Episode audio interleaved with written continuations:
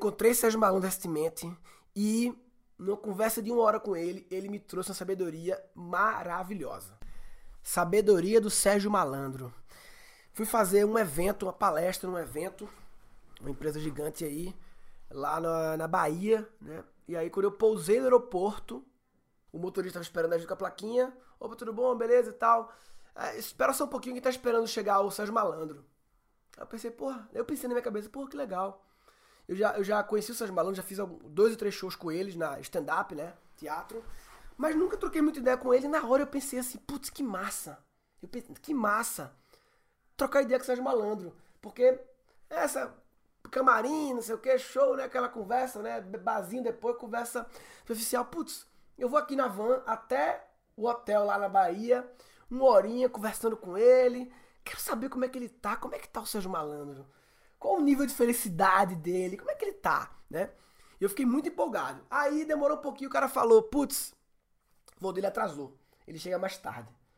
Vão te levar logo. Aí eu fiz, porra, mas lá eu encontro ele lá no, no, no, no hotel. Cheguei no evento lá à noite, o voo dele ia chegar depois, ia chegar tarde e tal, eu fui dormir.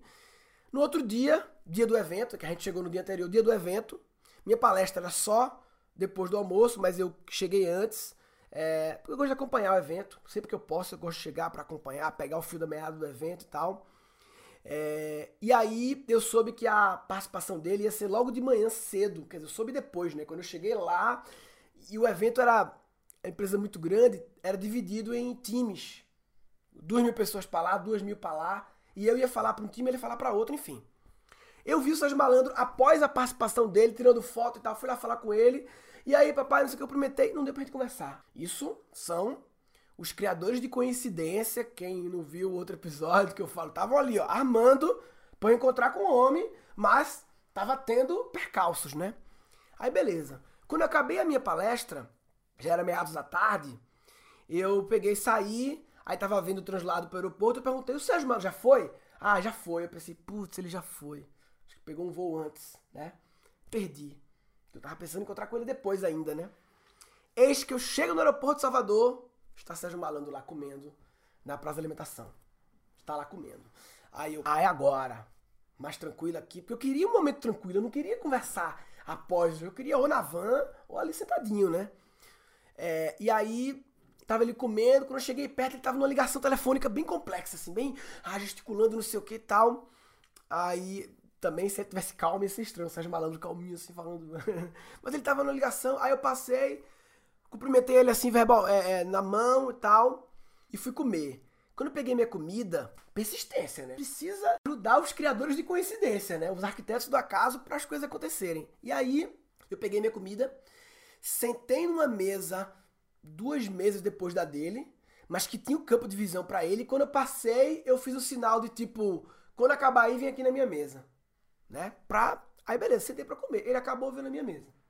Quando ele chegou, a primeira pergunta que eu fiz foi: Papai, curiosidade, de 0 a 10, tem o nível de felicidade hoje em dia? Eu comecei assim perguntando para ele. Aí ele falou 10, 10 e tal, que ele falou que, pô, se eu faço o que eu amo, tô trabalhando, tô bem, tô nesse mundo de, de, evento de empresas, faço show no teatro, faço o que eu gosto, faço minha resenha, né? Enfim, é, é difícil 0 a 10 para nível de felicidade, né? É sempre uma. A gente nunca sabe o quanto a gente tá se auto-enganando, mas enfim. Mas eu senti. É porque o Sérgio Malandro, ele é a melhor definição para mim de uma frase que eu amo, que é: o adulto criativo é a criança que sobreviveu. Porque ele é aquele jeito toda hora. No meio do aeroporto, chegou um cara a tirar. Oi, Sérgio, posso tirar foto? Aí ele fez, pode não. O cara ficou triste, ele fez, pegadinha no malandro! Haha, yeah, yeah, gliu, gliu, gliu, gliu. eu enlouqueci. O cara fica fazendo, ele fica dizendo não pra foto, só pra depois falar isso. Bem, qual foi a grande sabedoria que trouxe dele. Bem, aí a gente foi conversando sobre a vida, ele me contou umas histórias de vida dele maravilhosas. Tem que chamar ele para gravar um podcast, para gravar, cara, histórias de vida do fundo do poço que ele chegou e como vários acasos fizeram ele.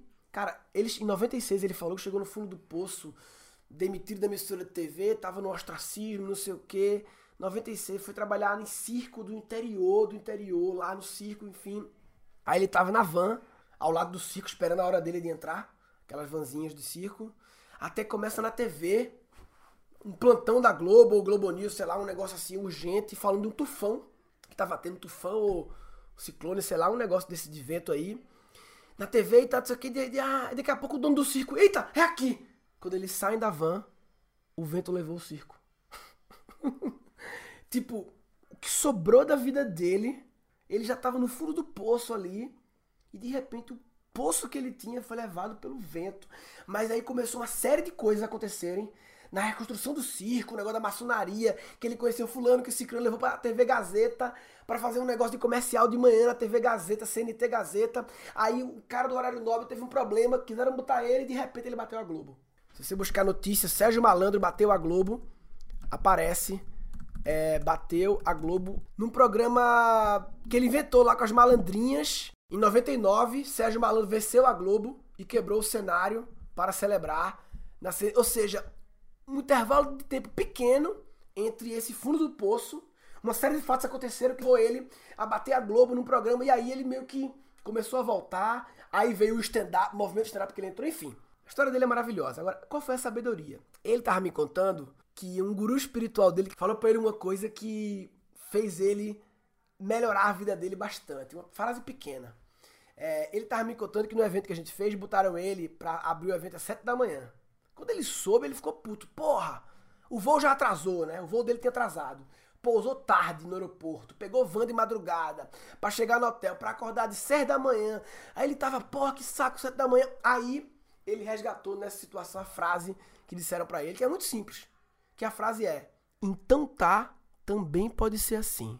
Vê que frase simples. Então tá, também pode ser assim. Algumas situações não dá para mudar. Quando o cara pousa de, sei lá, meia-noite, num mega evento gigante, que tá tudo organizado para ele entrar às sete da manhã, essa é uma situação que não dá para mudar. É isso. Não dá para mudar a uma hora da manhã, isso. A uma hora da manhã mudar o negócio, tá marcado às sete e tal. É isso. Então, assim, aceitar algumas situações e também pode ser assim, ou seja, como dentro do jeito que é, eu faço melhor eu transformo isso numa oportunidade. Nessa hora que a gente tava conversando no aeroporto, tinha uma britadeira rolando no aeroporto. Britadeira. E tava irritando a gente que conversar essa britadeira, esse barulho. E uma hora ele falou: então tá, também pode ser assim.